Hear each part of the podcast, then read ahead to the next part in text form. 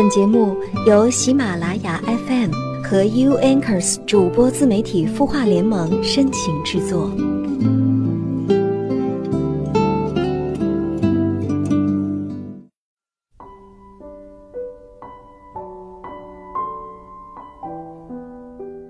嗨，晚上好，我是小萌，你是哪一位呢？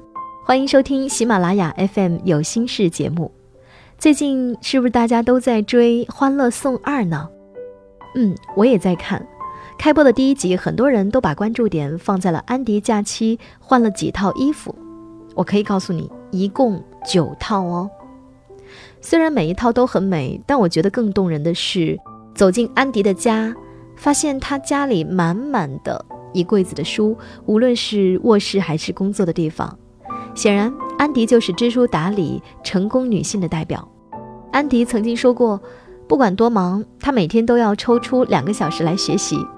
一天不读书，也许你和别人的区别只是少知道一个有趣的段子；一年不读书，十年不读书，你和别人之间就是涵养与气质的天壤之别了。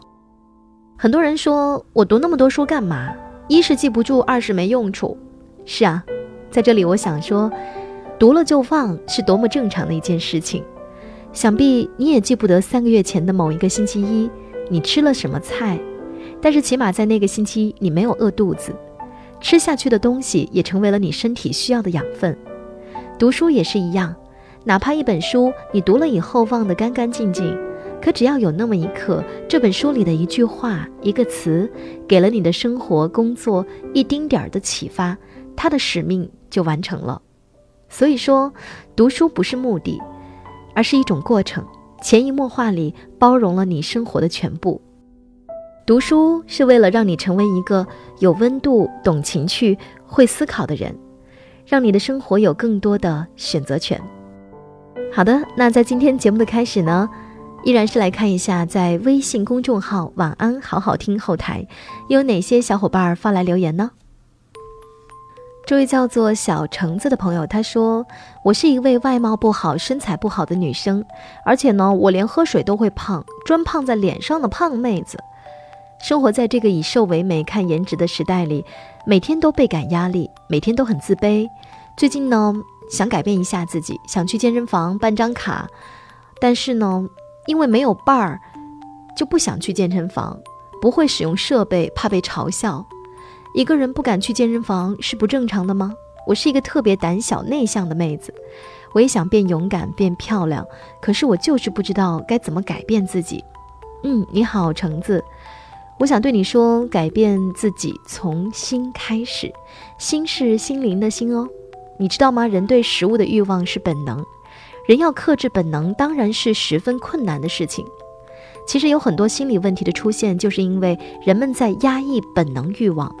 压抑心里真正的渴望，才使得有些人患上心理疾病的。对于那些急于减肥的朋友们来说，这句话无疑是一句很让人受伤的攻击。尤其是很多讨厌自己胖的朋友，在减肥这个不断天人交战的心理历程中，自我攻击往往是首先要面对的问题。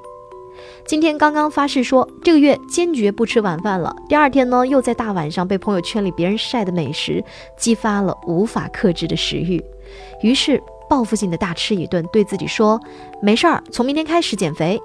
然后明日复明日，明日何其多，一转眼每逢佳节胖三斤，于是又开始在心里咒骂自己，又胖了。我看你是没救了，你呀你就是自制能力太差。这个不断诋毁自己的备受煎熬的过程，最终其实对减肥一点帮助也不会有，反而会让心理状态陷入到反反复复的纠结中，到最后减掉的不是肥肉，减掉的是自信。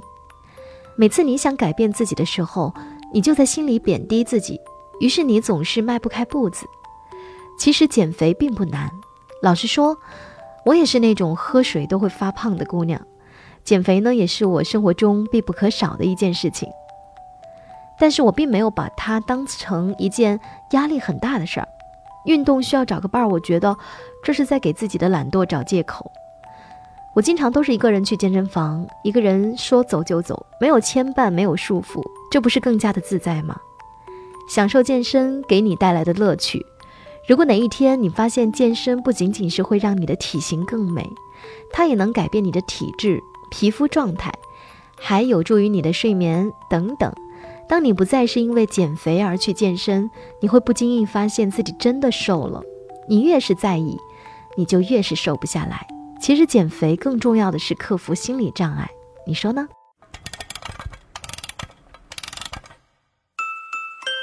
他的故事，你的心事，我们愿意倾听。欢迎添加微信公众号“绵羊热线”，说出你的心事。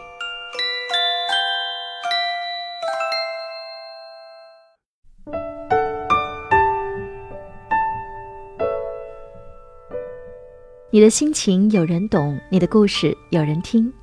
这里是喜马拉雅 FM 有心事节目，我是小萌，我在清音的主播联盟。那今天要和大家分享的文章是和电视剧《欢乐颂》有关。最近你有没有在追剧呢？有没有通过《欢乐颂》，然后去了解人物内心的独白呢？那今天小萌和大家分享一篇来自。徐俊霞写的文章名字叫做《男人的格局决定妻子的品行》。《欢乐颂二》里，安迪和包奕凡、樊胜美和王柏川这两对情侣的感情瓜熟蒂落，都到了丑媳妇见公婆的阶段。无巧不成书，包奕凡的母亲和王百川的母亲都不待见准儿媳。包奕凡的母亲包太最腹黑。先是怀疑安迪是魏国强的情人，到安迪的公司明察暗访，后又赴安迪老家调查安迪的身世，试图挖掘安迪背后的秘密，几乎把安迪逼疯了。好在包奕凡拎得清，立场清楚明白，始终坚定不移地站在安迪身边，与他共同面对两个家庭的糟心事儿，几度把他从崩溃边缘拉了回来。耳闻目睹很多女孩婚前知书达理，婚后胡搅蛮缠，一入围城深似海，婆家人各种挑剔不待见，老公装聋作哑视而不见。有人说中国女人最可怜，嫁人嫁的是一群人；也有人说中国男人没有家庭概念，过于重视大家庭，忽略小家庭。湖南湘潭那位携儿带女跳楼自杀的年轻妈妈就是最好的案例。原本两人的结合，除了年龄差距，感情上也是两情相悦，经济上也是门当户对、旗鼓相当。不可否认，女孩自身有问题，和《人民的名义》里李达康的老婆欧阳菁有的一拼，小资情怀严重，少女心爆棚。作为丈夫，女孩的先生比她年长。你享受了妻子的年轻漂亮，难道没有责任引领妻子成长吗？婚后，为了腹中胎儿的健康，女孩辞掉工作，做了全职太太。三年的围城生活，公婆对儿媳各种不满，嫌弃她好吃懒做，不会做饭，不会做家务，不会带孩子，不会照顾老公。大姑姐嘲讽弟媳嫁过来看中的是他们家的钱。老公呢，对妻子也是百般挑剔。第一个小孩生产的时候有感染，怀疑他有性病，居家过日子，当自己是赚钱养家的大爷，抱怨妻子烧的菜不好吃，指责妻子不会带娃，苛责妻子没有把家里打扫干净。一个女人做了全职太太，成天和奶瓶尿布打交道，社交圈子从广阔天地一下子缩小到百十平方的房子，日子原本就过得狼狈不堪，苦闷压抑。婆家人还对自己挑三拣四，连过个生日还得遵从婆家的规矩，必须和婆家人吃饭聚餐联络感情。都说儿的生日娘的难日，妻子过生日想和自己的父母朋友在一起过有什么错？老公连老婆的这点心愿都推三阻四，设置障碍。过日子讲究的就是个仪式感。一年三百六十五天，作为丈夫，你没有给他日日是好日的荣光。一年一度的生日，他想去吃个自助餐，又算得了什么？犯得上实施家暴，当着岳母和两个孩子的面打骂妻子吗？知乎上曾经有个问题：一个爸爸每月要赚多少钱才能撑起一个家？有一位爸爸回复的非常得体，他说：“家从来不是一个人撑起来的，爸爸也不是拿钱来当的。”这位男士是家庭的经济主力，太太是全职主妇，他负责赚钱，太太负责花钱。他把工资卡往太太手上一交，从不过问钱的去向。他自认没有让家庭运转井然有序的本事，他认为撑起这个家的是他的太太，而不是他。太太给他营造温馨的大后方，在家养育小孩，孝敬双方父母，打点娘家婆家的亲戚关系，都是需要耗费心力的。处理庞杂的家事，远比他在外工作赚钱更难。无疑，这个男人是懂得感恩的，对他妻子的尊重、认可和欣赏，成就了妻子良好的品行。每个家庭都有相应的气场。每个家庭的和谐，靠的都是夫妻双方相互包容、彼此妥协来成就的。好女人是一所学校，好男人也不例外。男人的心胸和格局决定妻子的家庭地位、品行走向。你当着老人、孩子的面殴打妻子，造成的不良影响是不可估量的，直接影响下一代的婚恋观。你不尊重、爱护自己的妻子，你的儿子就学不会尊重女性，将来的家庭和婚姻就岌岌可危。你的女儿就会逆来顺受，视家庭暴力为理所当然，处理不好小家和大家的关系。有的男人找老婆的先决条件是孝敬父母，首先蛮不讲理、产懒奸猾的女人毕竟是少数，其次孝敬父母这码事儿是相互的。你孝敬女方的父母，女方自然会孝敬你的父母。你于孝于忠，要求老婆无条件孝敬公婆，当着自己家人的面对老婆吆三喝四、颐指气使，像使唤保姆。大事小事儿，你总站在妻子的对立面，动不动就挖苦讽刺，一言不合就开撕，妻子在你心里都没分量，你的父母兄姐自然也不会尊重她。妻子也不会爱屋及乌，善待你的父母家人。我的父母是上个世纪五十年代的人，他们结合在七十年代末。我的祖父母是老派人，尤其是祖母，有着多年媳妇儿熬成婆的封建残余思想。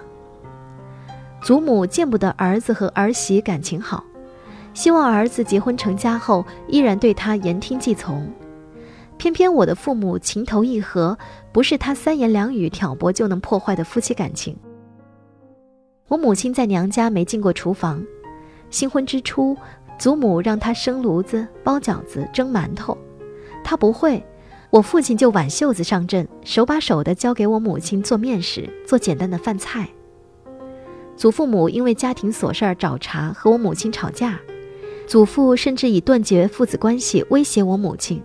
你不打你老婆，你就不是我儿子。我父亲充耳不闻，气得祖父暴跳如雷，原地打转。我父亲的态度明明白白的摆在那儿。祖父母和叔姑不管对我母亲有多大意见，不管气场多么不和，他们也只敢和我母亲发生口角之争，从不敢动手。倘若我父亲动手打我母亲，怕是这一家人都要群起而攻之。我是父母的第一个小孩，是个女孩。当年祖母骂我母亲生不出男孩，是断子绝孙的命。偏偏我父亲疼老婆疼女儿疼得要命。祖母让我父亲和祖父一起下地干活，父亲抱着幼年的我说：“没人带孩子。”祖母张开双手说：“给我吧，我给你照看。”父亲不肯，抱着我小心地绕过祖母：“你不会带孩子。”所以。我从小到大听祖母说的最多的一句话就是：“长大了要疼你爸爸，你爸爸可疼你了。”因为父亲与母亲同心同德，不管婆家人怎么对待母亲，母亲从来都是以德报怨。晚年的祖母和我母亲的关系前所未有的融洽，逢人便夸我母亲心好孝顺，私底下向我母亲道歉，忏悔她年轻时候的所作所为。母亲从来都是一笑而过，一如既往地孝敬他，不不得不说，这里面有我父亲这个双面胶的功劳。所有的婆媳关系实际上都是亲子关系，亲子关系有问题，婆媳关系也好不到哪里去。每个人都是一体两面，集天使与魔鬼于一身。男人想把妻子变成一个人见人爱、花见花开的天使，还是一个杀人不眨眼的魔鬼，取决于你的担当和格局。